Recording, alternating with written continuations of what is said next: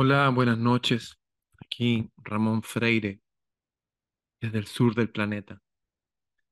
Eh, voy a tener una reunión con la doctora Chinda Brandolino para hablar de la vida, para hablar de la historia, para hablar de cómo llegamos hasta aquí, todo lo que está pasando, quiénes están gobernando.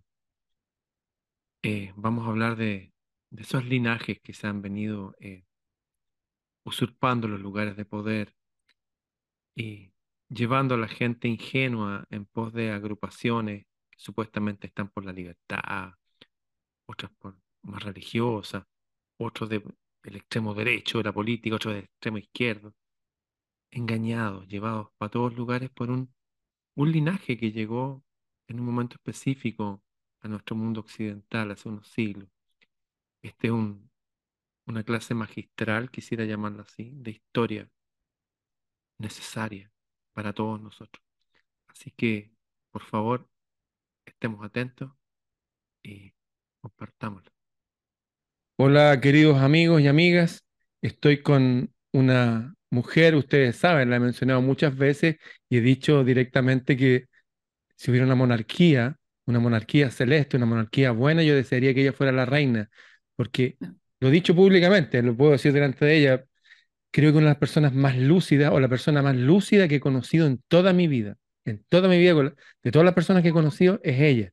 Así que con ustedes dejo a la doctora Chinda Brandolino. ¿Cómo estás, Chinda?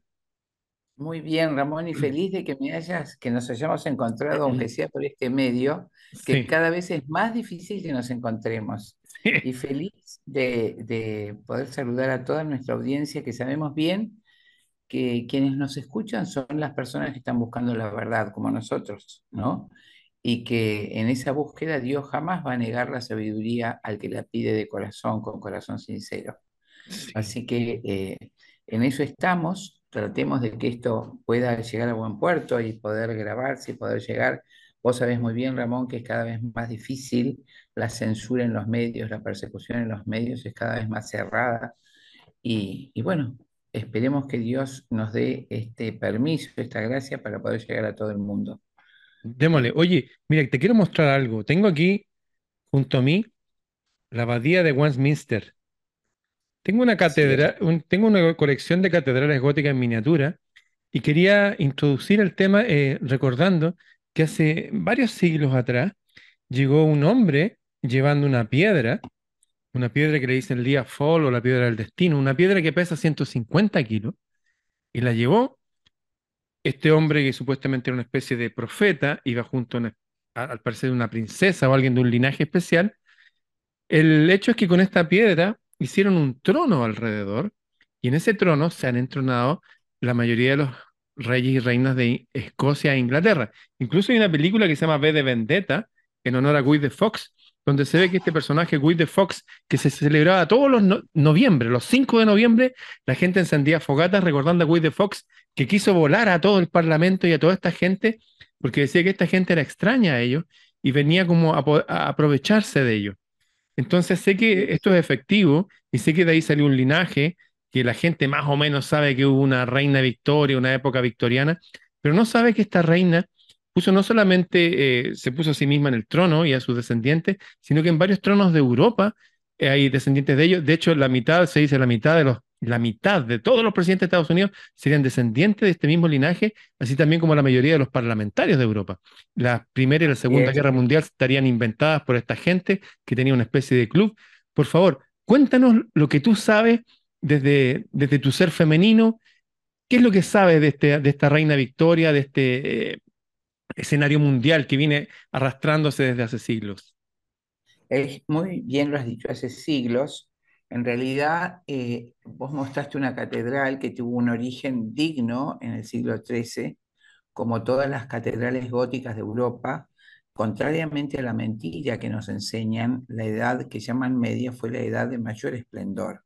Fíjate vos la sabiduría que había en esos constructores que edificaban justamente con esa forma, porque todo su objetivo y su fin estaba en el cielo, es decir, elevaban el espíritu, el alma hacia Dios.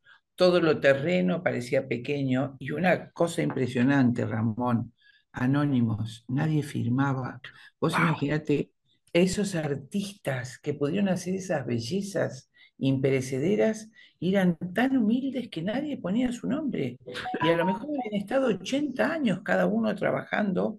Esas catedrales llevaron mucho más de 100 años para ser construidas, pero reflejaban grandemente el espíritu de esos hombres, el concepto. Aún eh, cuando ves algún retrato, de esos reyes, por ejemplo, en Francia, en la Catedral de Notre Dame, antiguamente estaba el sarcófago de Blanca de Castilla, ¿no es cierto? Fue la madre de San Luis, estamos hablando de fines del siglo XII, principios del siglo XIII. En San Luis es el que hace las Sorbonas para que nos ubiquemos en, para que todos los estudiantes pobres del mundo puedan estudiar y ser sabios, y él se hace cargo de la casa. La famosa. Universidad Francesa, que Exacto, tiene la universidad 800 años.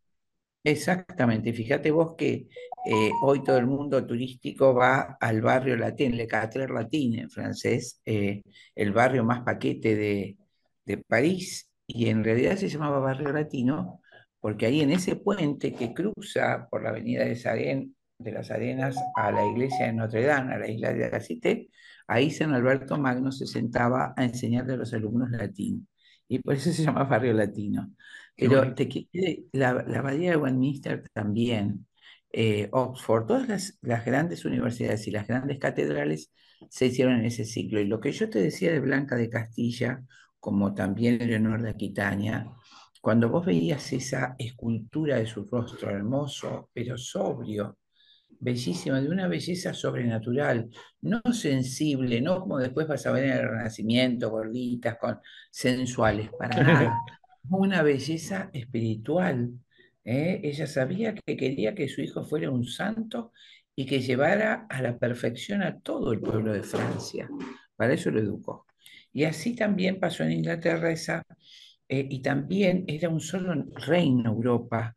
Vos fíjate que en el siglo IX se había cruzado Guillermo el Conquistador, ¿no es cierto?, de la dinastía de los Anjou, el primer Plantagenet que va a cruzar el Canal de la Mancha y va a civilizar nuevamente Inglaterra. Inglaterra había sido una colonia de Julio César, britana, desde el siglo I, con una gran civilización romana y cristiana hasta el año hasta el siglo IV, en que la invasión de los bárbaros que vienen del, del mundo caucásico separa totalmente a Inglaterra de la civilización romana y es más, queda aislada cada ciudad de, de Roma, que era la capital del imperio y, y- de donde salía toda nuestra civilización maravillosa, los acueductos, los caminos, la civilización, la ley romana, la pax romana. Era tan sabio Julio César que él decía, "Pa, si respetan la ley, cada uno sigue con su cultura, en fin. Y esas provincias que hizo Julio César, querido en esa inmensa sabiduría y generosidad, hoy son las naciones europeas, dos mil años después. Entre esas naciones estaba Britania, que era lo que conocemos como Inglaterra.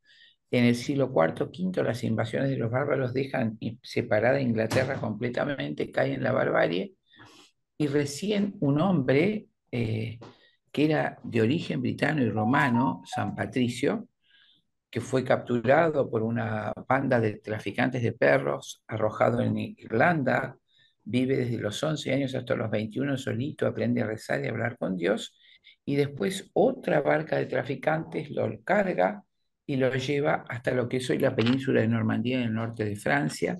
Él va hasta Roma caminando, se hace sacerdote, se hace obispo, se hace sabio, aprende todo de Roma y vuelve y hace y va a Irlanda.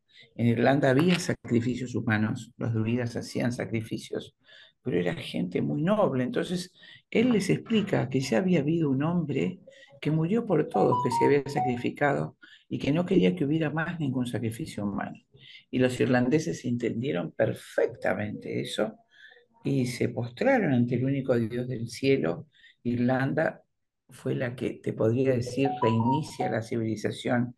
Hace miles de monjes y de sabios que vuelven a, Europa continental, van a inundar de sabiduría con sus abadías, igual que San Benito desde Italia, conservan la civilización greco-romana en las, en las abadías y florece esa hermosa civilización en el año 1000, 1100, 1200, 1300, con esa, donde realmente la sabiduría era para todos y los reyes se criaban y vivían solamente para hacer feliz y sabio su pueblo. ¿eh? Dedicaban su vida para eso. San Fernando en España, ¿eh? el hijo de Berenguela, que era hermana de Blanca de Castilla. Eh, y se decía a sí mismo el rey de la paz de las tres religiones, porque una vez que aceptaban, los musulmanes dejaban las iglesias que habían usurpado, él volvía a poner a la Madre del Señor y aceptaban su religión, ya todos convivían en paz. Por eso se llamaba el rey de las tres religiones. Estamos hablando del año 1300. Y allí, justamente te decía que ya en el siglo IX, desde el sur de Francia, en Joux, y tomando toda Francia, la Galia, diríamos, se llamaba en el Imperio Romano, ya se había hecho el Imperio Romano Germánico, primero fueron los merovingios en el siglo V y luego Carlo Magno en el siglo IX. Carlos el Grande, un sabio que vio que la avaricia comía todo el reino, entonces suspendió la moneda. Vos mirala para que nadie se pelee. El, siglo de mayor prosperidad de la historia de Francia. Y en ese siglo, un gran valeroso caballero, Guillermo el Conquistador, cruza el Canal de la Mancha que había quedado en manos de los bárbaros sajones. ¿Eh? Los bárbaros sajones que habían cruzado ese canal en el siglo V habían arrasado con la civilización romana durante cuatro siglos y entonces vuelve a civilizar y a pacificar Inglaterra. Entonces, un, dato sabroso, este Guillermo el Conquistador que cruzó por allá era, tenía entre sus ancestros vikingos.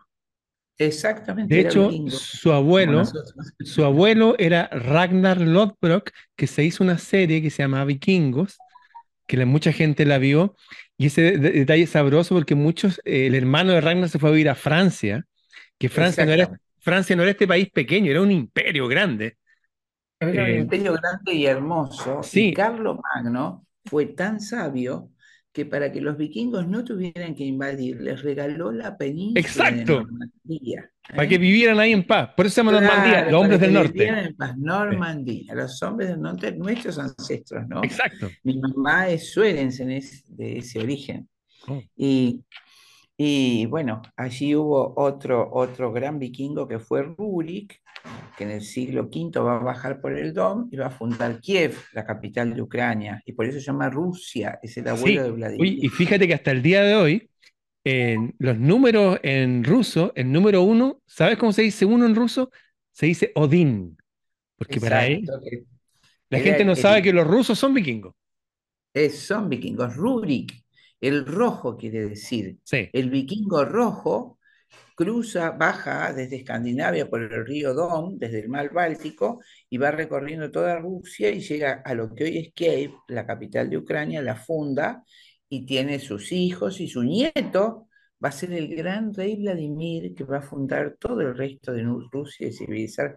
Mira, era tan amado Vladimir por el pueblo ruso que ni siquiera Lenin se animó a tirar la estatua de, de Vladimir. Ni Stalin ni Lenin se animaron a hacer eso y persiste entonces la, la estatua que simboliza esa gran Rusia de origen vikingo. Y es el caso de Inglaterra. Cuando se cruza Guillermo el Conquistador, hablaba en francés, en francés antiguo, ese francés bellísimo que va a dar lugar a esa hermosa dinastía genuina que fue la dinastía Plantagenet, donde esos reyes se formaban solamente para defender a su pueblo. Estuvieron siglos gobernando esa dinastía. Y exactamente, fue usurpado. Vamos a saltar ahí, hubo una gran mujer hermosa que ahora están mintiendo en las películas, que fue Leonor de Aquitania, la mamá de Ricardo Corazón de León. Ricardo vivió en las cruzadas y amaba a su pueblo. Imagínate el coraje. intenté ver una película que deforma totalmente la realidad un hombre neurótico jamás es capaz de tener esa generosidad y ese coraje de combatir, un, volver, un, datito, un dato sabroso con respecto a, los reyes de Plantagenet, Plantagenet. Hay una antropóloga que se llama Margaret Murray, que fue la primera egiptóloga, una mujer que nació en 1863 en Bombay, India, y murió en 1963, y uno de sus libros habla que esta, esta dinastía de, de reyes contaban entre sus ancestros a una mujer que era muy distinta y como era directamente descendiente de los ángeles, así la tenía como una mujer súper santa, también decían que era un hada. Está en un libro de antropología de Margaret Murray, que yo lo subí por ahí para que la gente lo bajara, para que lo vea como un dato sabroso. Era gente muy espiritual, muy sabia, muy potente. Muy poderosa en, en la sabiduría espiritual y nada materialista. Por supuesto que el mito eh, esas personas que son casi angelicales las llama dioses, ¿no es cierto? Pero eran hombres sí. elegidos por Dios y que respondieron a ese llamado renunciando a todo su bienestar físico con alegría, ¿no es cierto? Con ese saber que su espíritu es mucho más grande y que su destino está en la patria del cielo. Por eso hicieron grandes naciones, hicieron grandes ejemplos y en la mente popular es tan elevada esa persona que la catalogan de ángel o de dioses muchas veces, ¿no es cierto? Es así, esa historia de la dinastía preciosa de los Plantagenet, de Leonor de Aquitania, de Ricardo Corazón de León, que por supuesto eh, pacifican, se hablaba francés allí, y ocurre, termina esa civilización con dos desgracias. La primera es que la casa Lancaster va a usurpar esa dinastía mediante asesinatos y luego la dinastía Lancaster va a ser usurpada por los York y finalmente los Tudor. A partir de que asesinan o destronan a los Plantagenet, empieza la caída hacia abajo de Inglaterra, y a eso iba mi cuento, ¿no es cierto? Donde eh, también ocurre un fenómeno antropológico llamativo. En el siglo XIV, en el año 1360, cuenta una, una gran santa, que fue Santa Catalina de Siena, que se lo advirtió el Señor, que iba a haber una peste que iba a exterminar por la gran corrupción moral que había en Europa. 1347. claro, la peste negra. Así es. Entonces nadie sabe que fue la peste negra, no es la peste bubónica, sino la peste negra que exterminaba pueblos enteros. Las cuatro quintas partes de Europa fueron exterminadas y en Inglaterra no fue ajena, fue exterminada. Y fíjate vos que ocurrió un hecho increíble. Todos los adultos de Inglaterra, las madres, los padres, los tíos, fueron este, exterminados por esa epidemia y los chiquitos y jóvenes quedaron en manos de sus nodrizas, que eran sajonas y hablaban sajón, y perdieron el inglés nativo de esa maravillosa dinastía que unía toda Europa sin guerras en un solo. Dígame a la gente que sajón es, como alemán, es del este de Alemania. Claro, eh, venían desde allá, pero no te olvides que los suavos y, y, los sajones, justamente, cuando cruzan el Canal de la Mancha, quedan totalmente lejos de los centros de civilización. Al revés que los otros pueblos germanos que se civilizan, justamente son los sajones los que quedan separados por el Canal de la Mancha y mantienen su paganismo y además su salvajismo. Pero allí entonces empiezan a hablar ese idioma, pierden el francés antiguo y justamente en francés los franceses, la dinastía de los conquistadores se llamaba anglo, la gente del ángulo, del ángulo de Inglaterra, de esa punta que tenía Inglaterra, la gente del ángulo. Empieza nuevamente esa diría, ese concepto muy pagano, muy bárbaro de matar unos a otros. Terminan con la dinastía Plantagenet y empieza la oscura historia de Inglaterra. Igual tiene sus hechos heroicos durante 200 años, pero en realidad lo que vos ves y que magistralmente lleva Shakespeare a sus tragedias como Enrique V y demás, hasta las madres mataban a sus hijos y sus hijos a las madres para quedarse con el trono único país donde fue tan generalizada esa carnicería, ese, esa disputa por el poder. Y ese casi abandono de Dios, ¿no? Por ese, esa actitud, va a hacer que sea justamente Inglaterra, ya caída en esa oscuridad, pero llena de riqueza y de poder, la que va a hacer que en el siglo XVI queden todas esas casas emparentadas cuando es inundada por ese primer liberalismo económico, donde se va a cimentar la plutarquía. El poder lo va a tener el más rico, no el más bueno, no el más noble, no el más sabio, sino el más rico. esa Inglaterra que va a dar lugar a la descendiente bastarda de Enrique VIII, que es Isabel I, ya va a dejar con los Cromwell una, una familia advenediza que va a crear la, la masonería, ¿no es cierto? Va a ser Inglaterra la sede justamente de esa plutarquía, del reinado del dinero como único valor, como único eh, elemento importante para jerarquizar al ser humano. Y va a ser la base justamente de una escuela filosófica materialista, que es la escuela de Hume, empirista, contrariamente a todo lo que el hombre milenariamente sabía, que es una sustancia de alma y cuerpo, entonces Hume dice que lo único que existe es la razón y que la razón se alimenta solo de lo que entra por los sentidos. Entonces, si no tocas o lees o no, no existe. Lo que no entra por los sentidos no existe, niega el alma y sobre esa filosofía empirista, la, experiencia de los sentidos, se va a edificar la filosofía del liberalismo actual. ¿eh? Todo lo que entra por los sentidos sirve, lo que toco, lo que huelo, lo que como y todo lo demás espiritual no existe. Fíjate qué importante la influencia de la filosofía ¿no es cierto?, en, en el pensamiento. Así, por supuesto, va a surgir, como lo explicamos alguna vez, el pensamiento calvinista. ¿eh? También en ese siglo XVI se rompe con la unidad del cristianismo. Lutero se levanta no como cuentan los libros por realidades espirituales, sino porque él era monje agustino, no de vocación, y él era muy sibarita, no se bancaba los votos de obediencia, ni de pobreza, ni de castidad, no los quería aceptar. Y en lugar de irse sanamente, quería cambiar la regla.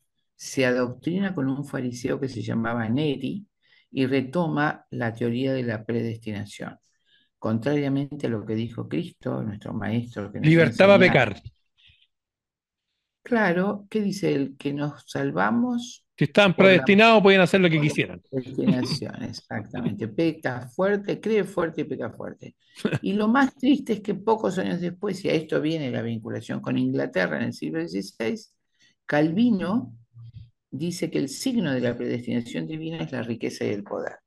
Dice así esta frase tremenda, somos nosotros, somos ricos y poderosos, somos la raza elegida, somos el Israel de Dios. Terrible, una frase de una soberbia verdaderamente infernal, cruza en el Canal de la Mancha y Cromwell aprovecha esta oportunidad para descristianizar Inglaterra y entonces la toma a la hija bastarda de Enrique VIII, a la que conocemos como Isabel I, que jamás podría haber sido reina, la hace calvinista y la pone en el trono. Y por supuesto sigue gobernando la familia Cromwell, ¿no es cierto? A partir de esa masonería y ese juramento que se hace en contra de Cristo, eh, Isabel I, por supuesto, el primer fruto que tiene, fíjate vos qué horror. Nosotros somos ricos y poderosos, somos la raza elegida. Por lo tanto, los que son pobres, incivilizados o enfermos están condenados. ¿Y qué hace Isabel I? Retoma la esclavitud que había sido desterrada de Occidente y comienza bárbaramente la cacería de negros en las costas de África. Durante cinco siglos, querido Ramón, la economía del imperio y la riqueza de Inglaterra se edificó sobre la esclavitud de la raza negra. ¿Eh? Esa, es, la historia de nuestra civilización actual. En el siglo XVI se empieza la decadencia del ser humano, donde se pone justamente lo que no hay que poner, eso es su versión, poner arriba lo que va abajo, ¿eh? buscar el reino de Dios y su justicia y lo demás será por añadidura y entonces nosotros, este hombre actual, a partir del siglo XVI, pone la añadidura arriba. Vivimos para generar riqueza, para ser ricos, para disfrutar, para el placer, para el hedonismo, y dejamos el espíritu olvidado. Entonces nos volvemos lentamente durante cinco siglos a matar unos a otros para tener más poder, más riqueza, más dinero. Y esa, la capital de ese pensamiento fue y es Inglaterra. A partir de eso. Y por supuesto esa monarquía a la que vos te referiste es advenediza, no es verdadera sangre real, hecha por elección divina para guiar a ese pueblo, para renunciar a sí misma, a sus placeres, a sus beneficios, y para, para guiar a ese pueblo a la sabiduría, Semina Verbe, se llama Semillas del Verbo, en esas casas. Eso fue desterrado y reemplazado por esta, esta dinastía inglesa advenediza, que va a quedar en el poder desde el siglo XVI, va a florecer en tres personajes en el siglo XIX, Malthus, Darwin y la reina Victoria. La reina Victoria, por supuesto, tiene un montón de hijos, no me acuerdo si son 11, 12, fíjate vos después si tenés el libro por ahí, y los casa con todas las monarquías, pero a, este, con el requerimiento de que respeten la primacía de la corona británica, ¿no?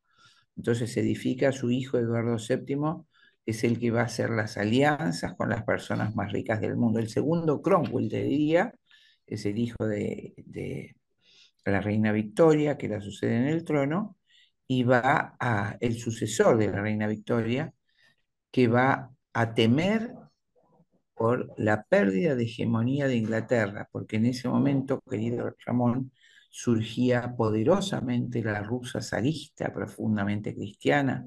No es como nos cuentan, era una, rusa, una Rusia rica, próspera, hermosa.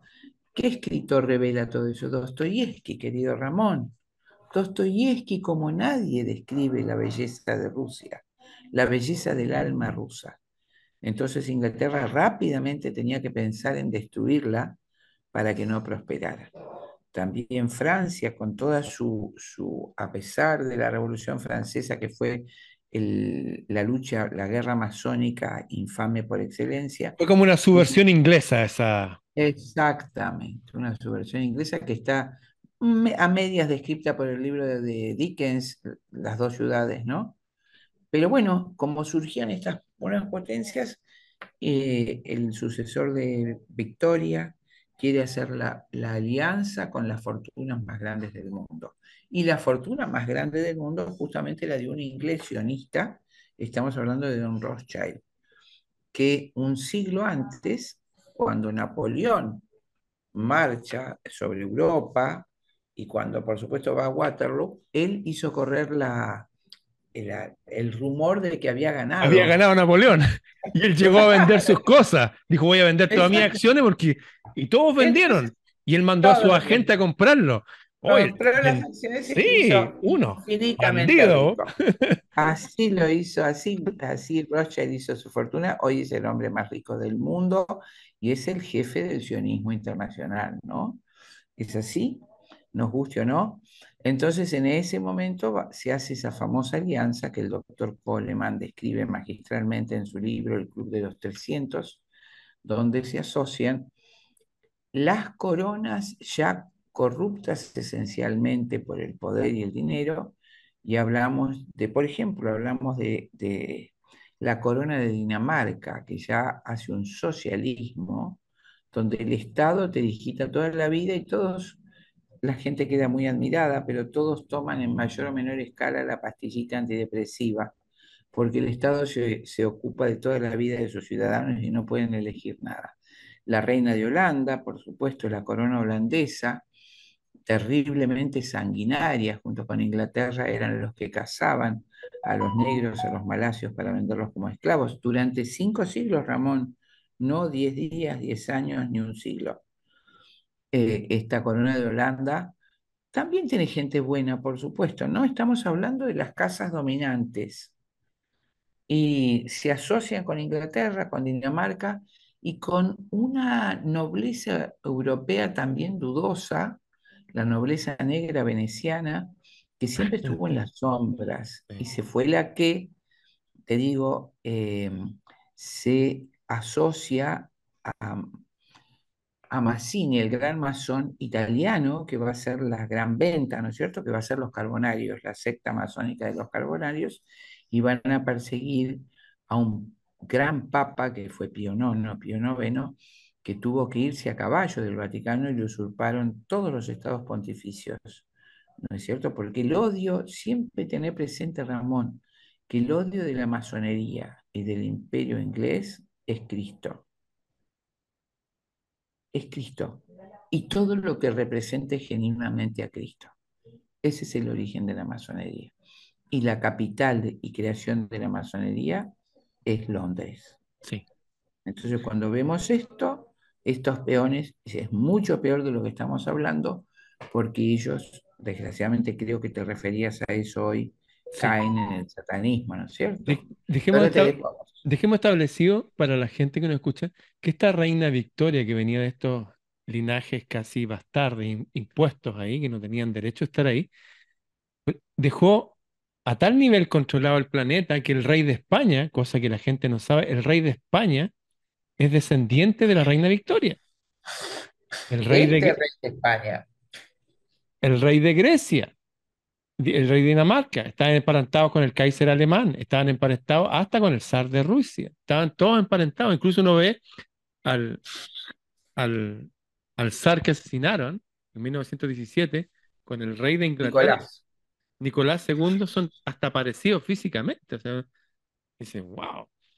Pero como tú Siempre dices, tenemos, tenemos que aclarar, Ramón, que esto es una desviación de un principio que hubo en el año 1000, que era casar a nuestros hijos para que no hubiera peleas entre los reinos.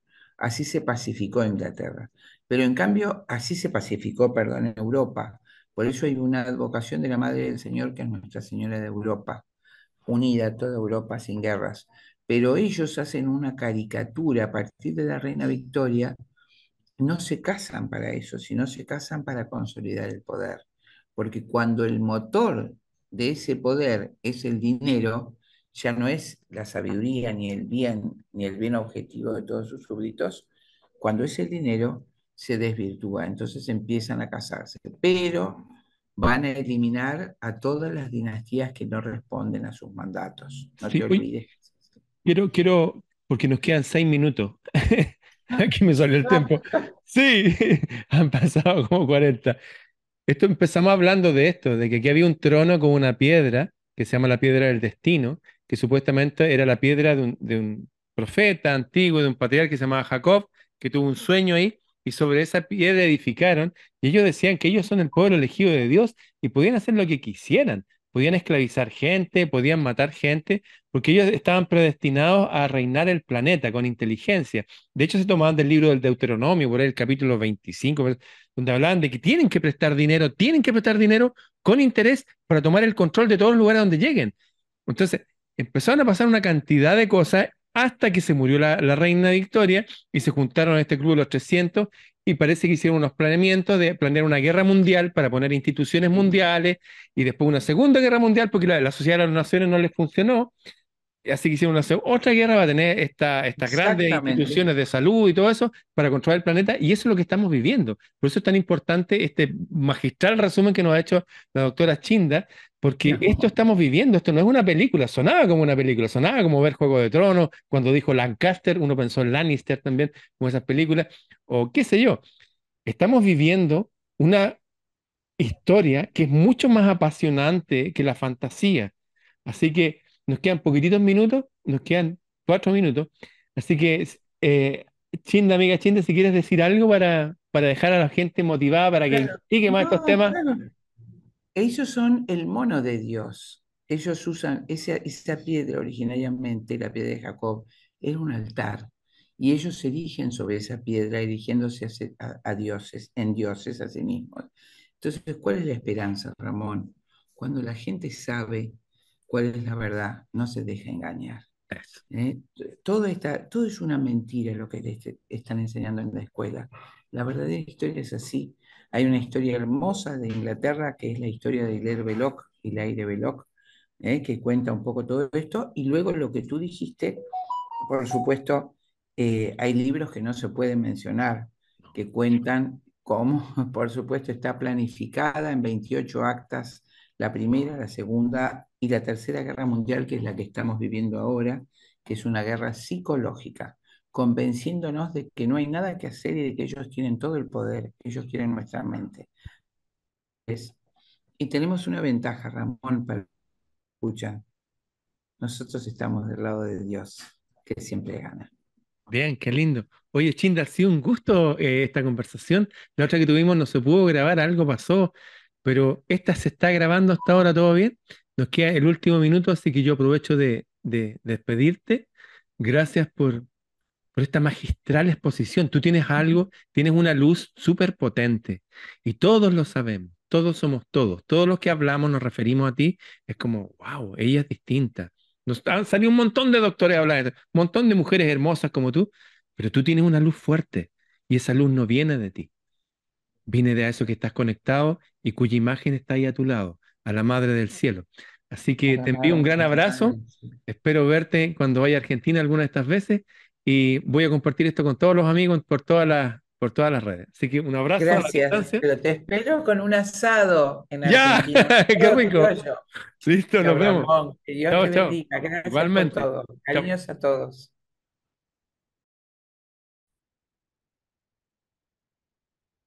¿Qué les pareció? ¿Qué les pareció la doctora Chinda Brandolin? Hubo una época de reyes buenos, de verdad. Hay gente súper potente. De hecho, como le mencionaba, Margaret Murray hablaba de estos Plantagenet, tenían un hada entre sus ancestros. El, el, zar de Rusia, ese que asesinaron, eh, violaron a sus hijitas pequeñitas y a su mujer hicieron una pírelo. Ese zar, ese rey ruso quería ser filósofo, era una persona súper buena. Trajeron gente de Estados Unidos, un tipo de apellido Davidovich. Se cambió el nombre a Trotsky para quemar la ciudad, para que la gente común pidiera orden y llegaban otros tipos a gobernar. En fin, toda la belleza y la cultura y la magia antigua, que todavía quedan las construcciones, esas construcciones acebolladas, por ejemplo, en Rusia, y las catedrales góticas que recorren el mundo simulando las estrellas de la constelación de Virgo. Todas esas cosas están ahí, hay una historia oculta que no nos dejan ver. Pero aquí ya dimos hartas señales para que sigan investigando. Eso ha sido para mí uno de los mejores eh, encuentros que he tenido con alguien, con la doctora Chinda Brandolino de Argentina. Bien, compártalo. Nos vemos. El Sendero de los Guerreros Luminosos. 21 conferencias para estudiar con cuaderno y lápiz. El Sendero de los Guerreros Luminosos. Un resumen de los principales libros que hablan del tema y con comentarios y ejemplos adecuados para aprender. El Sendero de los Guerreros Luminosos. Son 21 discos, 21 archivos enviados a tu correo. Para adquirirlos, solamente escríbeme a freireramon.gmail.com El Sendero de los Guerreros Luminosos, una guía para estos tiempos turbulentos.